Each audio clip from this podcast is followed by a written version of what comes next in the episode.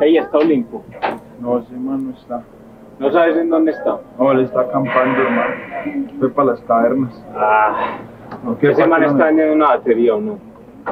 Pues no, él tiene una, pero no la tiene aquí, hermano. No, es para ver si forma de pronto una banda de pon, hermano. Ah, hermano, pues ese man sí vende eso, la vende a un metalero, hermano, porque como usted sabe, los punkeros una mano aparecidos, hermano. No creo que venda eso.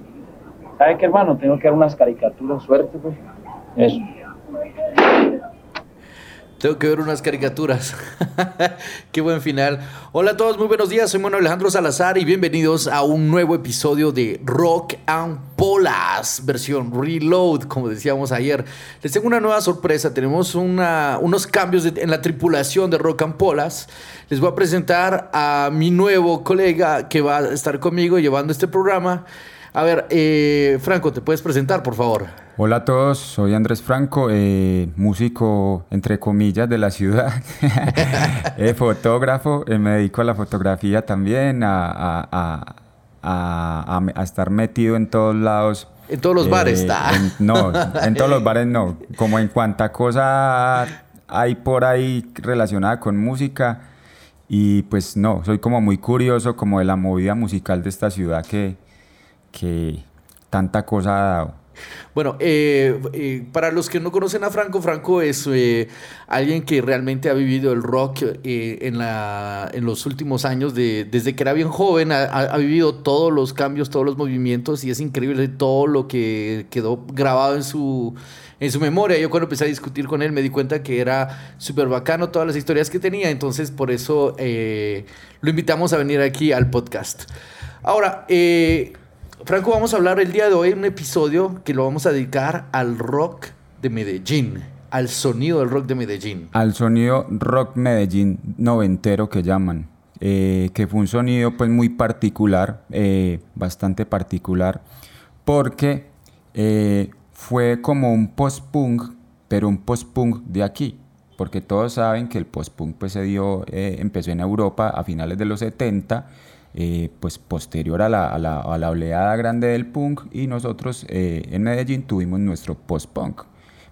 ¿Por qué post-punk? Porque en los 80 en la ciudad había un movimiento bastante fuerte de bandas de punk y por eso empezamos pues como el, el- el cabezote del programa con eh, esta escena de Rodrigo de No Futuro.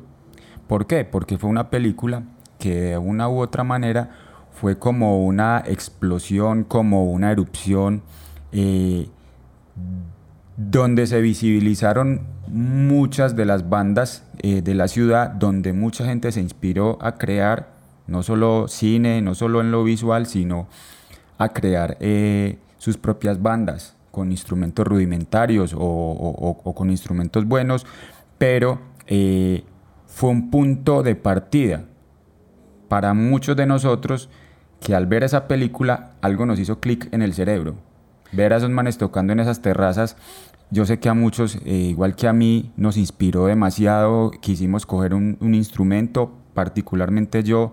eh, Tocas la me, batería, me- me decidí por la batería de ver a Ramiro Meneses dándole a eso con, ese, con esa furia, con esas ganas, con esa, con esa, de esa forma visceral. Eso se, a mí se me quedó grabado como, como, como metido en el cerebro y muy adentro. Eso me, me, me, me, me inspiró mucho. Yo se lo dije a él alguna vez en un parche con unos parceros que, que- salieron en la película, eh, de las bandas pues que participaron. Y bueno, posterior a, ese- a ese- a esa gran explosión del punk en la ciudad por la película, eh, a principios de los 90, finales de los 80, empezó, empezó a salir otro tipo de bandas, eh, que fue lo que se conoce todavía como, como Rock Medellín, Rock Medellín noventero, que, que es que muchos de esos músicos de esas bandas de punk, sobre todo de punk, algunos de las de metal, empezaron a crear como una especie de proyectos paralelos. Tiene una como dualidad ahí. Exacto. Cre- empezaron muchos, porque eran muchos, a crear como una especie de proyectos paralelos a- a- al punk, al movimiento punk, pues que, que los, que, que los inspiró a todos, pero con un discurso un poco, una música y un discurso un poco, llamémoslo, sofisticado, ¿cierto? Más sofisticado, menos directo, un poco más, un poco más subjetivo, un poco más connotativo, no tan denotativo, no tan de frente, y también tenía como un aire, eh, llamémoslo, más, más poético, por decirlo de alguna manera, no era tan directo. Entonces, este, este, este rock medallo de los 90, eh, pues grandes exponentes, por ejemplo, Bajo Tierra, eh, Los Árboles, El Globo, que, que, ahora pues evolucionó y ya se llama Señor Naranjo, ¿sí o qué? El Globo, me acuerdo mucho de CO2, de La Leche, Libra, bueno, había, había un sinfín de, de, de, proyectos como muy experimentales eh, en su momento que le dieron forma a algo algo particular, un sonido muy de aquí. No, no, no, no lo puedes escuchar en ninguna otra parte del mundo. El rock Medellín suena a Medellín. Y una pregunta, eh, ¿cuáles serían entonces, eh, si te preguntara así como eh, algunas de las bandas que influenciaron musicalmente o que empezaron tal vez esta tendencia del género? bueno, yo creo que acá pegó muy duro lo que hizo Johnny Rotten, el de Sex Pistols, posterior a, Sex Pistols, eh, Sex Pistols eh, Public Image. Public Image. Public Image pegó muy duro aquí, también pegó muy duro aquí Fugazi, pues por, por nombrar bandas pues como de un estilo un, poco menos, menos, menos rabioso, menos pesado, ¿cierto? Eh, que otras bandas así como que yo haya sentido como que no, un, sinfín de bandas de punk que se, que se fueron suavizando un poco. Y bueno, algo que yo quería decir fue que a muchos ese, ese movimiento, ese primer movimiento del rock medallo, ese post-punk medallo, llamémoslo así, no nos cogió en el momento que era. Entonces ahora yo sé que a, muchos como yo nos cogió o muy punqueros o muy metaleros y uno en ese momento no era capaz, no tenía la madurez, en mi caso, de valorar eh, eh, ese, esas, esas, esos nuevos proyectos que salieron y uno simplemente estaba muy pelado y uno decía que, pues, que era una caspa y en realidad... Era muy bueno. En realidad era muy bueno. En realidad era tan bueno que siento, y lo hemos hablado muchas veces, que incluso estuvo adelantado a su tiempo. O sea que eh, cuando empezamos a, planear un poco acerca de, este episodio, estábamos hablando de poder hacerle como un pequeño homenaje a aquellas bandas que fueron parte de este movimiento y que finalmente no fueron tan, tan valoradas ni en su tiempo ni realmente... Y, yo creo que ni ahora. Entonces, en, parte queríamos como hacerle un homenaje a estas bandas que, que particularmente pues a mí y, a la banda en la que toco en este momento Átomos, también nos inspiró demasiado. Yo sé que a mucha gente lo, inspiraron este tipo de bandas y toda esta movida que hubo. Todo lo gozamos, eh, lo escuchamos en bares, en, eh, en, los, parques, en los parches. hubo mucho movimiento, fue algo muy bonito. es como si se hubiera juntado todo, todo, todo el sonido que había en Medellín en ese tiempo en una sola cosa en un, solo sonido. Pero bueno, sabes que ah, para darle un poquito de, de, sonido a esto, ¿qué te parece si vamos a escuchar alguno de los temas de estas bandas a las que estamos hablando para que pongamos en contexto este rock de Medellín. Bueno, entonces, ¿cuál es la selección que traemos hoy? Bueno, eh, eh, la selección pues la, la hice como, como pues, basándome en mis gustos. Claro, eh, de esto se trata. Quiero decirles que yo no soy ninguna autoridad musical aquí en la ciudad ni nada, simplemente soy un tipo muy curioso, muy, muy, muy andariego y muy metido y me gusta pues mucho como, como, como, como, como ir al fondo pues de lo, de, de, lo que me gusta. Entonces eh, pues, vamos a poner unas banditas, banditas no, perdón, unas, unos temas de unas bandas que a mí me gustaron bastante, todavía me gustan. Vamos a poner en este momento eh, un tema del globo que se llama Tal vez vuelva. Rock and Polas, no se lo pierdan, estamos hablando del rock de Medellín. Yeah.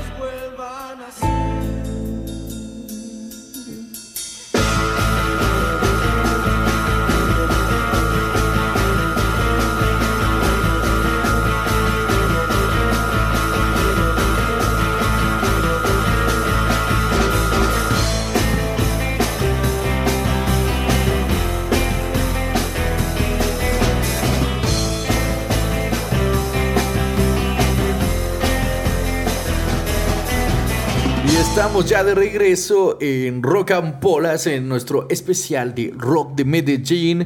Andrés Franco y Manuel Salazar, no, no olviden eh, seguirnos en anchor.fm diagonal rock and polas y escúchenos una vez por semana. Franco, entonces escuchamos este temazo de Tal vez vuelva de el globo que realmente eh, sí hay un gran cambio entre, por ejemplo, lo que escuchamos en la banda sonora de esta película de que marca un poco como el fin de los años 80 eh, y, marca el, pues el, un nuevo principio, que es este tipo de música. Hay un cambio brutal en cuanto a la violencia de musical, la agresividad.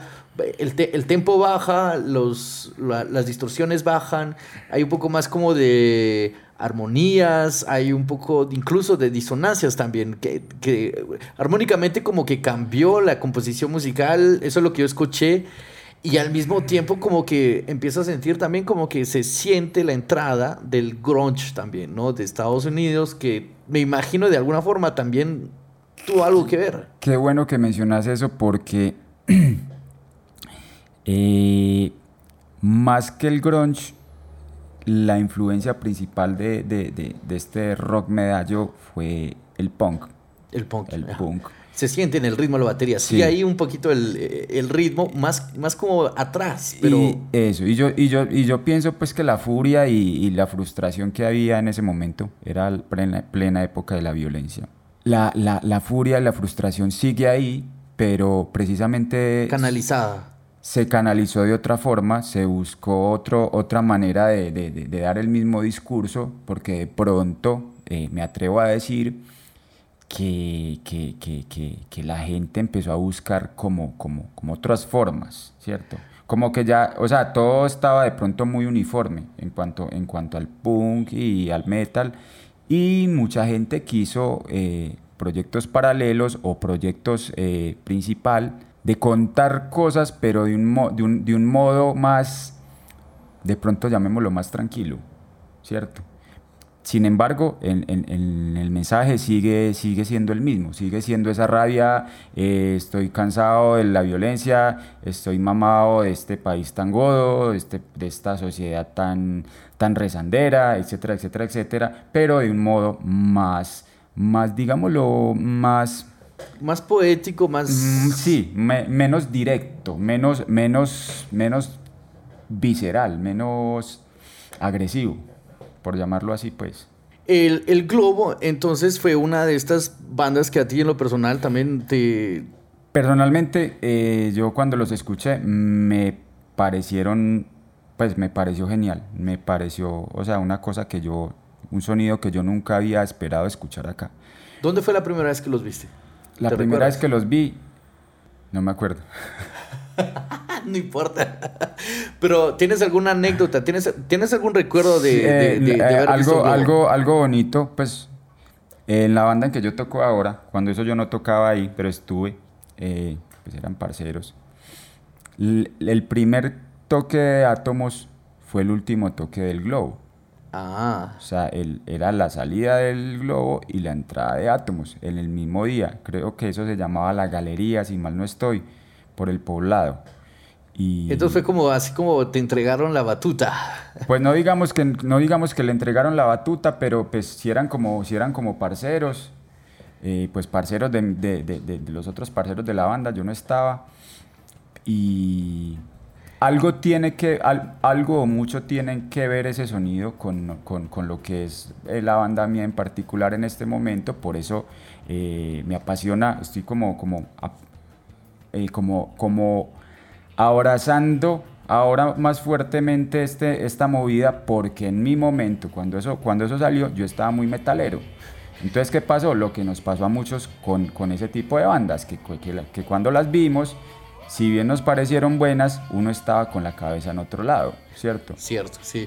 Mira, ¿sabes qué? Hay algo que yo creo que es muy interesante, tal vez como de hacer de, hablar de esto, es de que eh, sucedía al mismo tiempo en Estados Unidos cosas similares, ¿sabes? Por ejemplo, veníamos de una época de trash, de speed metal, ¿me entiendes? Donde eh, Slayer estaba como arrasando con todo y, y Metallica e incluso Sepultura estaban ahí con ese speed trash death metal.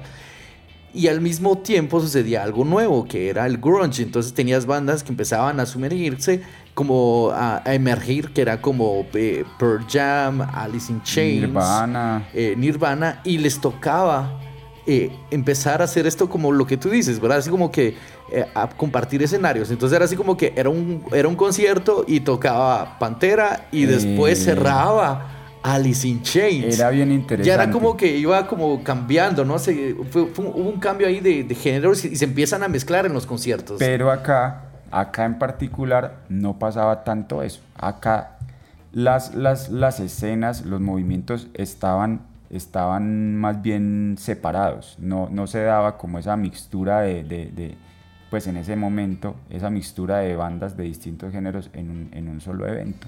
Incluso había uno, algunos roces entre, entre, entre miembros de, las, de los distintos géneros. En, eh, mencionar lo del grunge porque podría parecer que tuvo mucha influencia eh, el grunge como en, como, como en este rock Medellín. Sí, sí la tuvo, pero pienso yo que, que esto estuvo más, más, Fue más tocado fue por el punk, por el discurso más, un discurso más punkero. o sea, menos- como que fue inspirado por, por la forma, pero no, no, no tanto por, o sea, el contexto es, es bien original, o sea, de dónde nace, de dónde viene, es bien, bien auténtico de, de la ciudad y únicamente aquí en Medellín hubiera podido suceder algo así. Lo que pasa es que en ese momento estábamos en un, en un momento bien particular, bien característico de nuestra historia. Y nuestra historia pues en todos los, en todos los aspectos, social, político, eh, cultural, que fue la época de la violencia y del narcotráfico. ¿Qué pasó? Eh, es contradictorio que de algo tan, tan, tan malo, tan... ¿Tan qué? Tan, violento, tan caótico. tan ca- un momento tan caótico, tan difícil, hubiera servido de inspiración para, para, para que surgiera un movimiento musical potente, porque en realidad lo fue. Y, así fue. La gente cogió toda esa frustración y la canalizó en música. Y, y- y en realidad salió algo muy bonito. Y muchos, y muchos, me incluyo, siento que este movimiento me salvó la vida porque, porque muchos cogimos unas baquetas, una guitarra, un bajo y no cogimos un fierro. Y, y estuvimos muy cerca, yo estuve muy cerca. Como se ve en la película de, de Rodrigo de No Futuro. La música, la música nos salvó la vida a muchos, incluso de los, de los muchachos de la película. eh, muchos eh, ni siquiera prefirieron, terminaron. prefirieron eh, el punk, el punk les salvó la vida, porque, porque mucha gente de esa generación y la generación de esa generación, la mía, que fue la, la que, la de después, teníamos muy cerca el- el- el- la posibilidad de volvernos pillos. Pillos. Porque eso de. Yo, yo lo vi en la película. Bueno, de hecho, cuando. Si empezamos, si hiciéramos una como sinopsis así rapidísima de la película, pues es como la historia de. eh, de, de Rodrigo que está cansado de, de- de todas las situaciones que le están sucediendo. De, de tal vez incluso de. No sé si. cómo estaba el contexto del trabajo, pero o sea, se ve que ni siquiera está. está en su cabeza no está ni, siquiera. la- no hay ni un futuro. O sea, no va a ningún lugar. Y eh, empiezan a tener estas frustraciones de, que- de que no hay nada que salga bien y todo es mal, y todo es mal, y todo es mal. Entonces, Sí. como que la cabeza se empieza a enfermar. Y al lado de él están sicarios. O sea, todos los. Toda la Tal película cual. son, es- son sicarios. Y- Y, y lo más extraordinario de esto, yo creo que para los que tal vez eh, no lo conozcan y los que nos escuchan en otros países, y si nos escuchan en otros países, por favor nos dicen de dónde nos están escuchando, nos, encanta- nos encantaría saber. Eh, en- en- esta película realmente está basada en un guion original, en un diario de, de Ramón, eh, creo que se llama Ramón Herrera. Ramón, sí, eh, uno ¿Qué? de los pelados que sale en la película. Que, que, es- que- que escribió un diario, incluso había como partes encriptadas para que tenía una subclave para escribir. Y, y, y, fue él que le fue a dar, dejó al director sus diarios y bueno, eso fue lo que sirvió Sí. para inspirar la película. Entonces, sí, es una película que no es así como que, ah, no, esa película solo es un guion, alguien, lo alguien se lo inventó. No, no es una ficción, es, es una historia basada en la vida real. Es, esa película yo la siento muy, muy, muy, muy cerca, muy cercana a mí porque así como el personaje principal, habíamos muchos. Con esa misma, con esa misma no sé qué hacer, A punto de explotar. a punto de, de explotar, no sé qué hacer, eh, eh, eh, me oprime, me, me, me, me, me- ahorca. Y es que no era tanto, no, hay, no sé qué hacer, yo eh, más bien es, no podías hacer nada. O sea, la situación no, no, no, no la podías controlar, Pues, esto yo, yo, control. yo, en mi caso particular, pues eh, no, no viví pues en zonas eh, Como en las de la película. ta- eh, pues con el conflicto tan cerca, sin embargo, pues a los pelados que, que crecimos en, en esa época, teníamos muy cerca esa, esa, esa situación. Eh, en todos los barrios había ese- ese- ese- esa movida del pillo, de- era muy fácil realmente caer en eso. Y pues vuelvo y digo, eh, la música nos salvó a muchos. Y esta película en particular nos, nos, nos, nos, nos hizo clic en la cabeza a una generación entera Excelente. y nos inspiró a muchos niveles. Bueno, estamos entonces, eh, recuérdenlo, estamos en Rock and Polas y vamos a ir por un segundo tema musical. ¿Qué, van- qué- qué- qué ponemos? Vamos a escuchar de los árboles el acre sabor de su carne incandescente.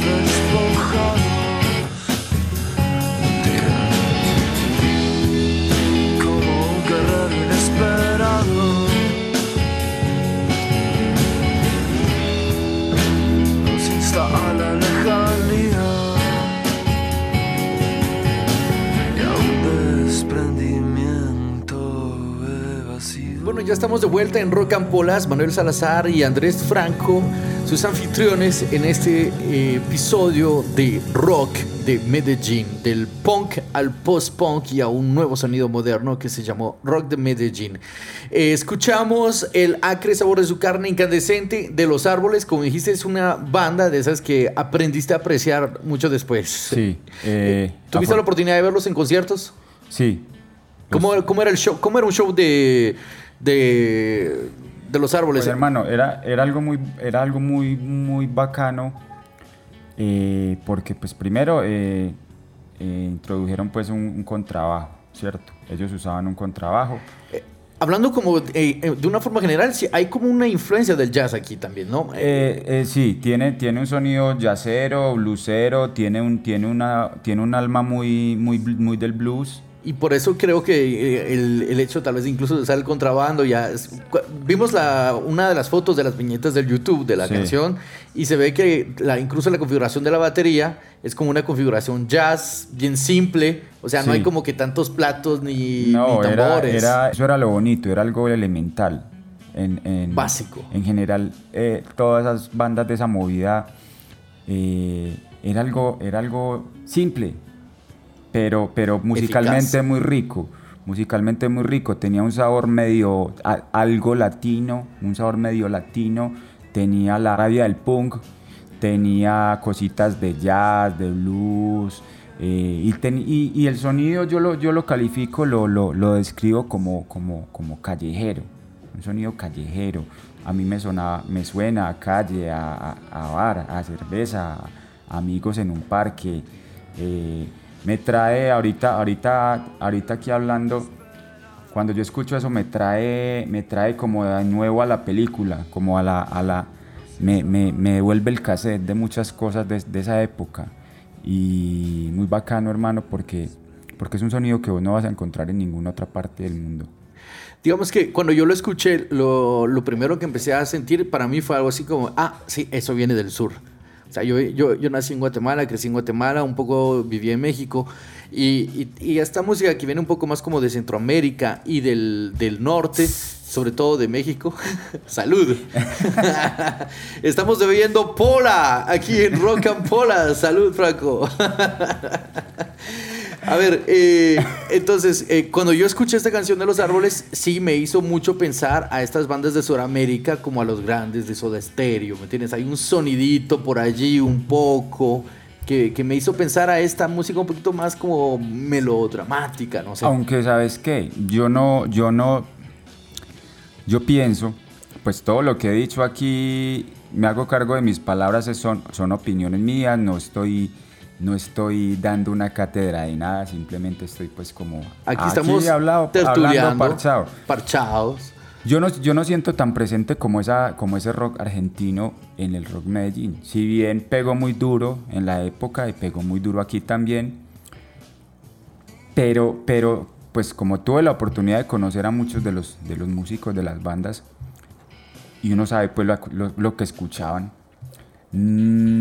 no, no, no, era, no era tan Soda Stereo ni tan ni tan Fito Páez, ni tan... Porque, porque esto, esto viene de una vena como más punkera, viene de una vena como más... El sentimiento era otro, mejor dicho. El, Claro. senti- el sentimiento, la situación y el contexto era otro. Y para mí, personalmente, siento que esto viene más del punk y, y- y con, un- con una mixtura de cosas. No, directo que sí, se, se siente. Pero para alguien como ajeno a, a todo este punk eh, que había en Medellín en, en los años 80, que de hecho incluso, por ejemplo, en Guatemala realmente no hubo mucho punk, o sea, no tenemos bandas de punk. Es más, casi no tenemos ni bandas de metal en los años 80, o sea, eran como dos o tres. O sea, ¿te imaginas el nivel de, de- de metal que, que había en un país pequeño comparado con Colombia? Sea, era mucho más pequeño. ¿no? Entonces, nosotros realmente no teníamos mucha música. O sea, nosotros, nu- nuestra música, nuestro rock empezó a crecer en los noventas. Sí. Porque ahí era un poquito más fácil. Y, el hecho de estar más cerca de Estados Unidos también eh, tenía una, una influencia más grande. Y México también aportaba mucho Claro. para, para lo que nosotros escuchábamos. Pero eh, realmente había un sonido siempre de todas las bandas que venían de Sudamérica. O sea, y no es como para, de- para, como para encasillarlas, ¿me entiendes? Pero sí era algo así como que, ah, estos son españoles, estos son Ajá. suramericanos, estos son de México. Son o sea, yo, yo diría que es como unas, unos como, no sé cómo decirlo, es, es, es bien difícil de explicarlo porque es algo bien abstracto. Es pero total. jugaba, jugaba un poco en el, en el hecho que decías, ah, estos son argentinos o... Bueno, y de hecho, solo los argentinos eran los que sabías reconocer por el acento, pero si no, porque o sea, un argentino decía playa, ¿me entiendes? O sea, las doble L's las hacían di- diferentes. Entonces ahí era cuando sabías que era una banda argentina.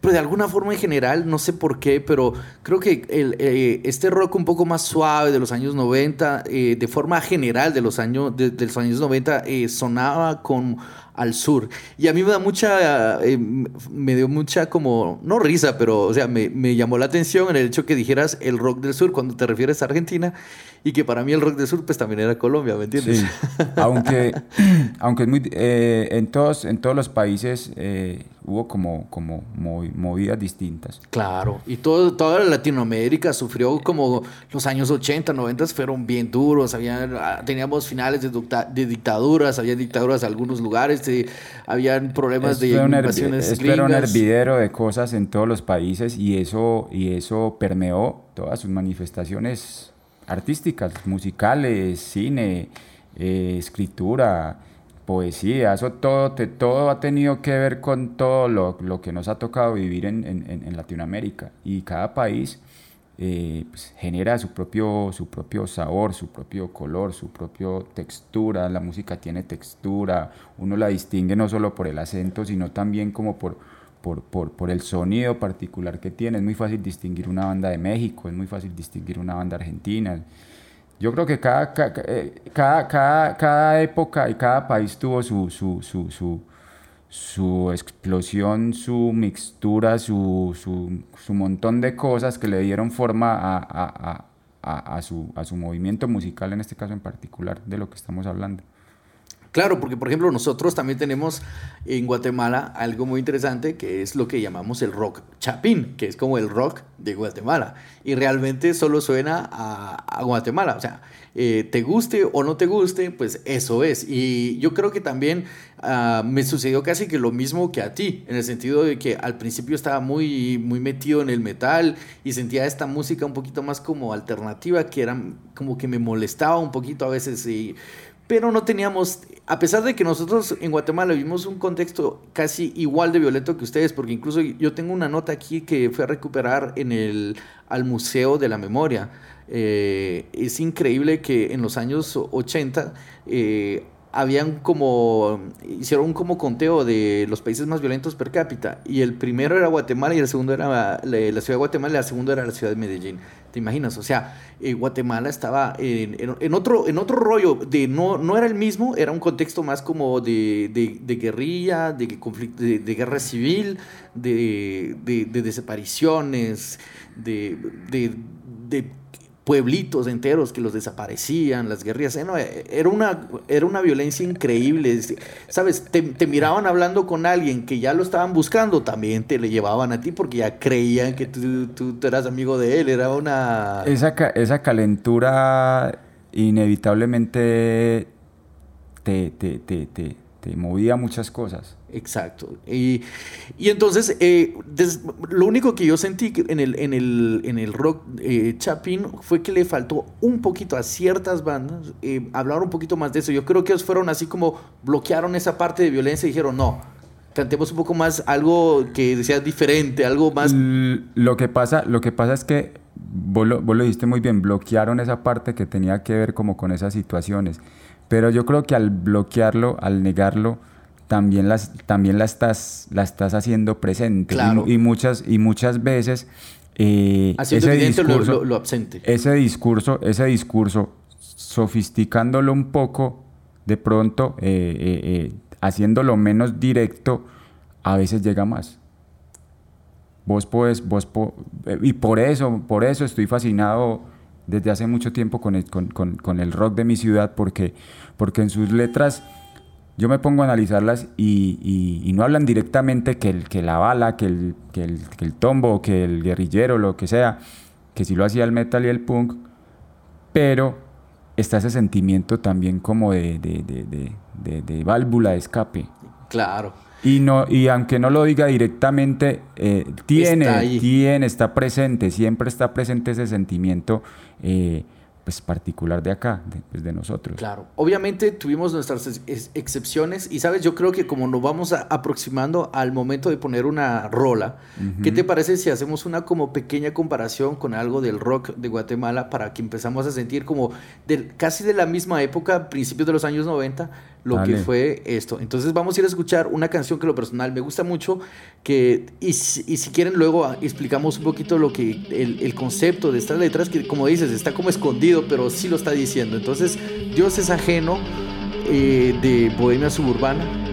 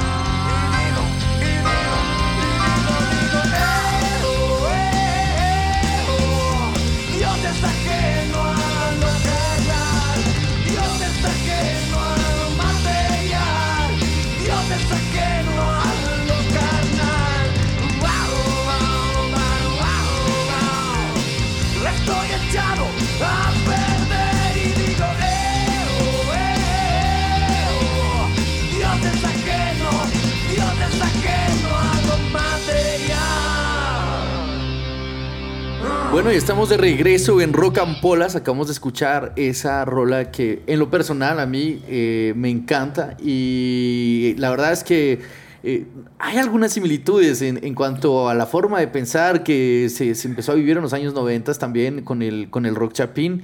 Y existe esta introspección como Dios es ajeno a lo, a la- a la- a lo material, a lo carnal, a la realidad. Entonces, eh, de alguna forma hablan como esta abstinencia a veces de la iglesia en todos estos eh, conflictos políticos que estaban viendo en la ciudad de Guatemala, sobre todo con las comunidades indígenas. Abstinencia, yo digo que... que- que- Es poco.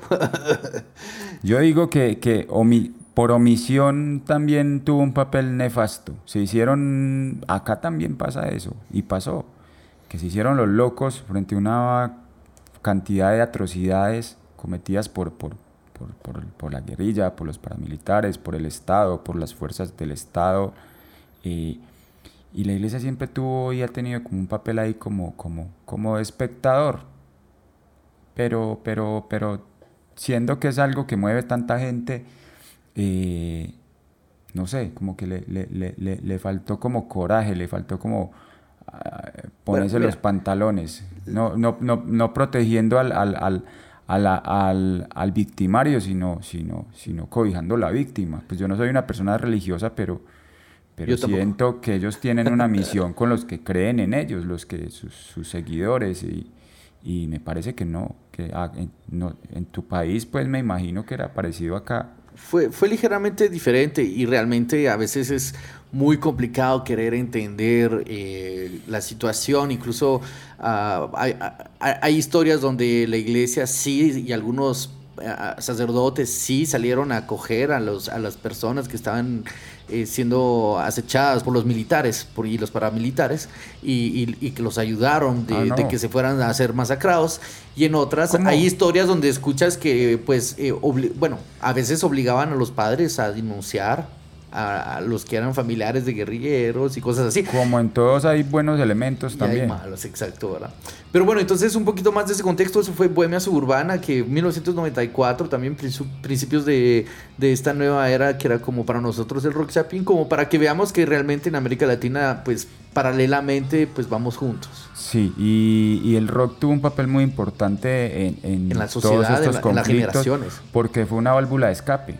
Exacto. Ahorita hablábamos que a muchos, eh, de hecho, hasta nos salvó la vida, lo podemos decir así, y fue una válvula de escape frente a un montón de situaciones eh, atroces, ¿cierto? Y, y- y, por ejemplo, los, los- los- los muchachos de mi generación eh, sentimos que nos, que nos desahogamos en, en- en- en- de esa vía, de ese modo, y no de otros que probablemente hubiera sido peor, ¿cierto? Sí, porque realmente la, la música te, te, te- te acoge y es increíble cómo eh, te hace olvidar algunas cosas. Te abraza, Pas- hace- te hace pasar algunos momentos agradables y, y te hace sentir bien. sí.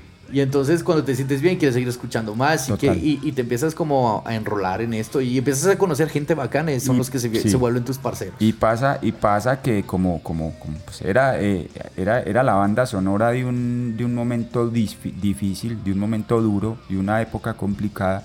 Como esto era la banda sonora de esa época, vos escuchás eso ahora y se te, y se te viene a la mente una cantidad de recuerdos y de cosas que, que en realidad hacen que la música la- Mm, más allá de lo que está diciendo la canción, tiene el poder de evocar y traerte a la mente y al, y al- y al presente un montón de cosas que viviste, no necesariamente relacionados con música, pero que la música te, lo- te- te los trae y te devuelve a la realidad muchas veces. A veces te hace olvidar, te sirve para olvidar, para, para, para, para soltar, para dejar ir, pero muchas Para, veces para pensar, dejar de pensar en eso. pero muchas veces pasa todo lo contrario, muchas veces te, te vuelve y te, y, te, y, te, y te hace vivir y te hace acordar. Y también es bonito, también está bacano eso. Es que fíjate, que eso es algo muy interesante que eh, incluso eh, cuando estábamos con Vladimir eh, de Rockeros de Medellín, que dimos un pequeño taller en la, en la Feria del Libro, hablábamos de la memoria y cómo realmente la música es increíble la cantidad de información que te hace almacenar. ¿Por qué? Porque resulta que hay algo muy interesante en la forma en que nuestro cerebro funciona y es de que no todo está almacenado en un solo lugar. O sea, tienes un recuerdo y ese recuerdo se divide y va para diferentes lugares. Hay un lugar donde se guardan eh, los sentimientos, hay otro lugar donde se guardan los olores, hay otro lugar donde se guarda lo que viste, en otro lugar donde lo que sentiste. Y al final, entonces cuando empiezas a recordar, empiezas como a traer todos esos recuerdos de nuevo. Sí. Y la música, como es sonora, es increíble que escuchas una canción y esta canción te hace recordar un sinfín de Total. de memorias. Entonces, eh, la música tiene una capacidad increíble para sanar, para, para, des- desta- Para ¿cómo todo. sería? Para despegar de aquí, de, de una realidad y que fuera, fue lo que sucedió, que mucha gente quería... Incluso hay música que, que, que si bien te parece buena, mm, te trae recuerdos malucos. Exacto. A mí me, a mí me pasa, me, me pasa con algunos artistas que, que- que en su, que en su momento los escuché mucho y, y ya, no, ya no quiero hacer, hacerlo más, no quiero escucharlos más, no voy a mencionar sus nombres, Claro que no, ¿para qué? pero, pero, pero, pero lo que hablamos de esa, de esa, de esa capacidad evoca- evocadora de la música fue en un momento que yo no estaba bien y ahora lo escucho y me trae ese recuerdo de esa época en que yo no estaba bien y no, y no es algo muy grato. Y, Es- es siendo, y siendo artistas muy buenos, su música es excelente, Pero sabes, Franco, yo creo que eso también es pero me algo, pone, mal, me pone maluco. es algo que dice mucho de tu personalidad. es- Eso quiere decir que eres alguien que es, que es muy sensible a, a lo, a lo que sucede, ¿sabes? No, no es alguien, eres alguien, una muy, tienes una, una gran personalidad, sí tienes esa sensibilidad, sí. Y eso es algo bueno.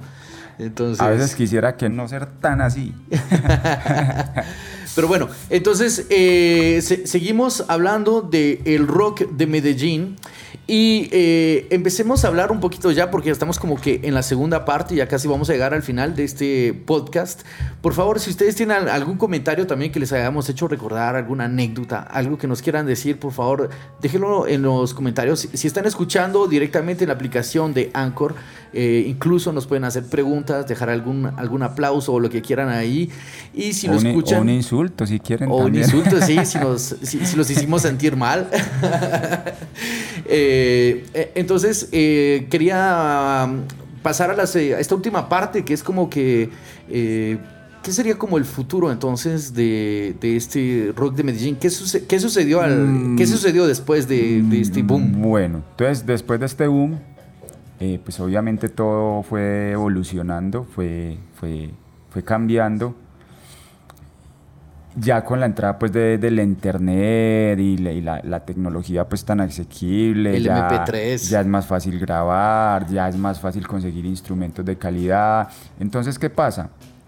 Eso democratizó demasiado todo y eh, pues, es contradictorio que es, ese, ese, ese acceso tan fácil a la tecnología y a, y a- y a equipos y a toda serie de, de- de recursos que antes no había, hizo que se, uni- se universalizara demasiado el sonido, ¿cierto? Entonces, a veces es un poco más complicado sentir como ese sonido ya tan característico porque en su momento salió, salió fue de lo que no había, de lo que faltaba, de, de- hacer las cosas con, con- con- poquito.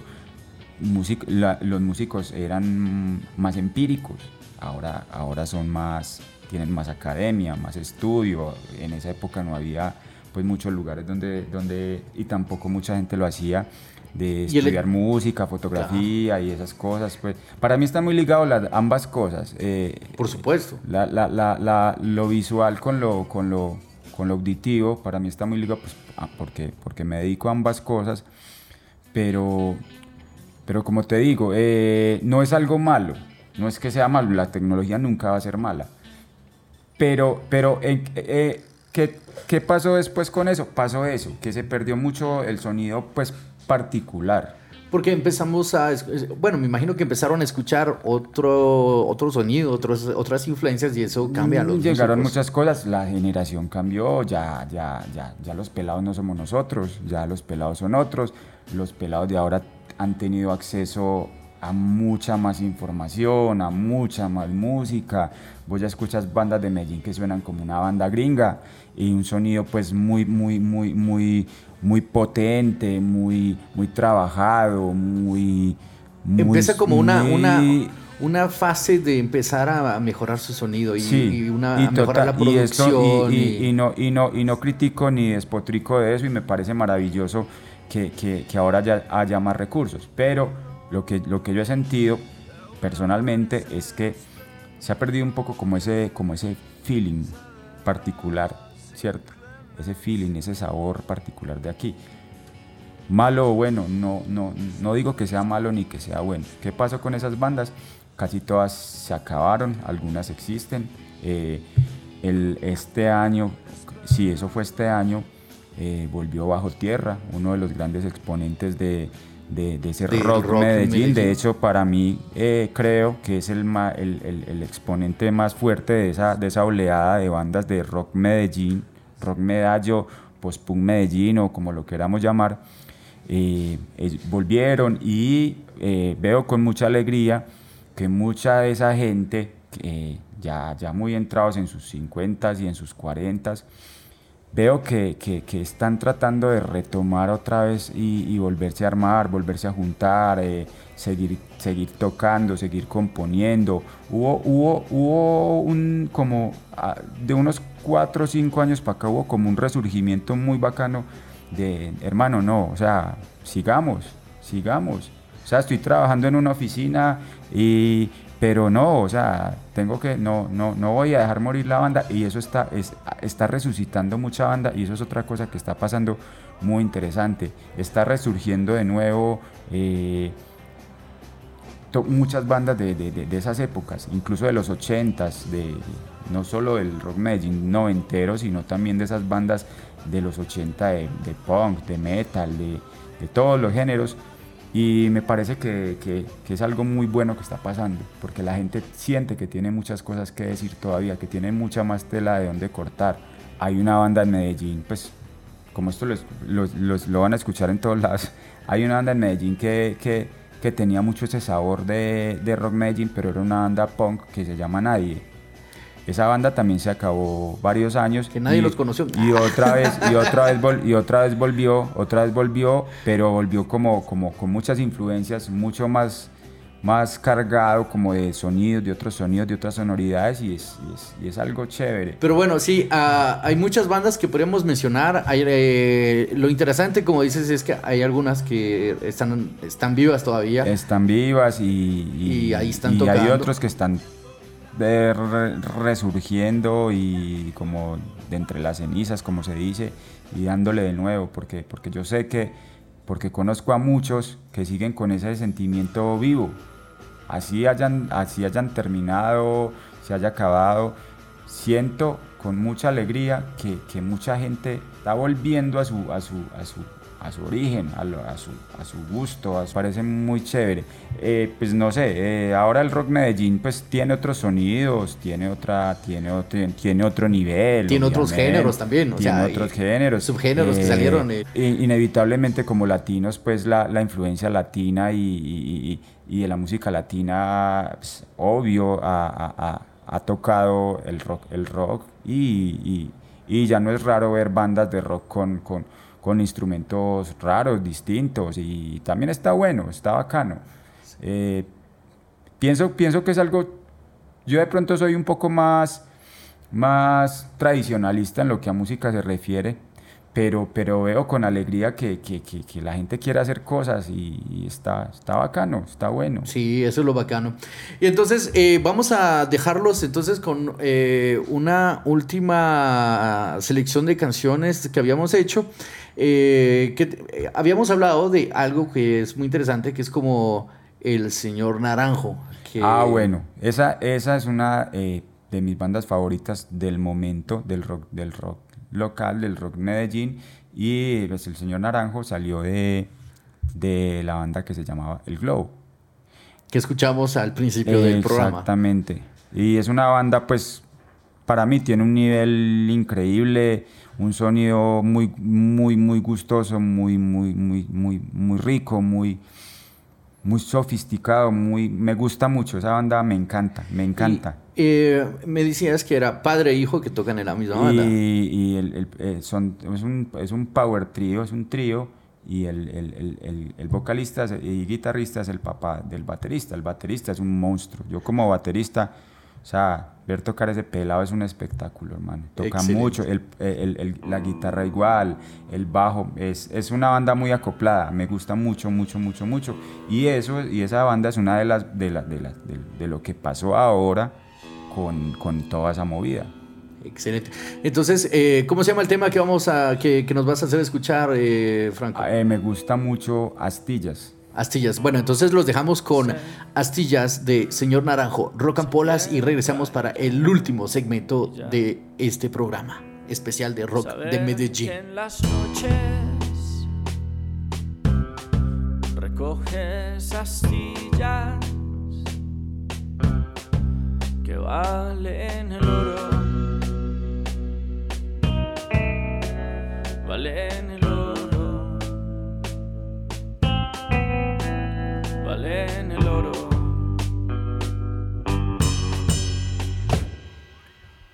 Podrías pensar que nada es así, por más de sangrar, el vidrio pulir.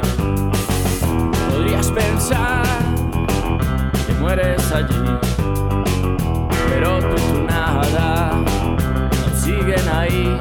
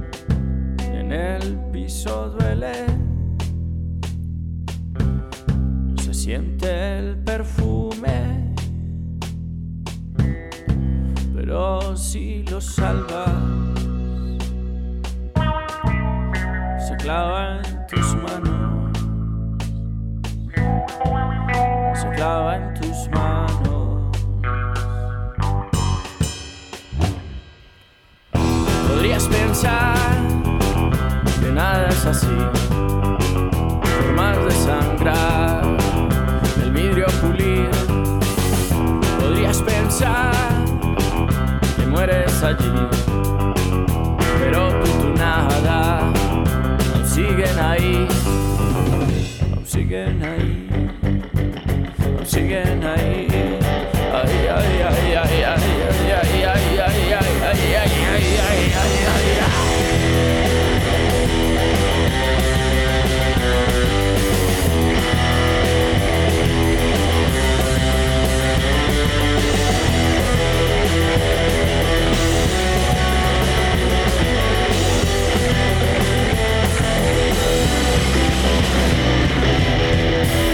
Bueno, ya estamos de regreso en el último segmento de Rock and Polas en nuestro especial de hoy de Rock de Medellín. Del punk al post-punk, el sonido urbano de la ciudad de Rock Medellín de los años 90 y que hasta hoy sigue presente en la historia. Eh, Manuel Alejandro Salazar, su anfitrión, con Andrés Franco, que está al lado mío, con el cual estamos hablando hoy de Rock de Medellín. Escuchamos el señor Naranjo, eh, qué bandona, qué bandona, qué buen sonido tiene este, este trío, la verdad es que se acopla muy bien el sonido de ellos y, y sí hay esta continuidad de, de- Sí. de- de sonido Total. Que, que había entre... Suena, suena, suena Medallo, suena, Suena Medellín. Medallo, sí. Ahí está Medellín presente. Bueno, espero que les haya gustado este programa del día de hoy del Rock de Medellín. Espero que eh, donde quiera que nos hayan escuchado, ya sea en el trabajo, en el tráfico, en el taco, en el, en el gimnasio, haciendo deporte, corriendo, lo que sea, que la hayan pasado muy bien, que hayan eh, disfrutado de nuestras historias, aunque no sean tan específicas o tan ciertas o acertadas, diría yo. Porque Tertulias, son tertulias, tertulias. exacto, ¿verdad? Entonces espero que la hayan pasado muy bien.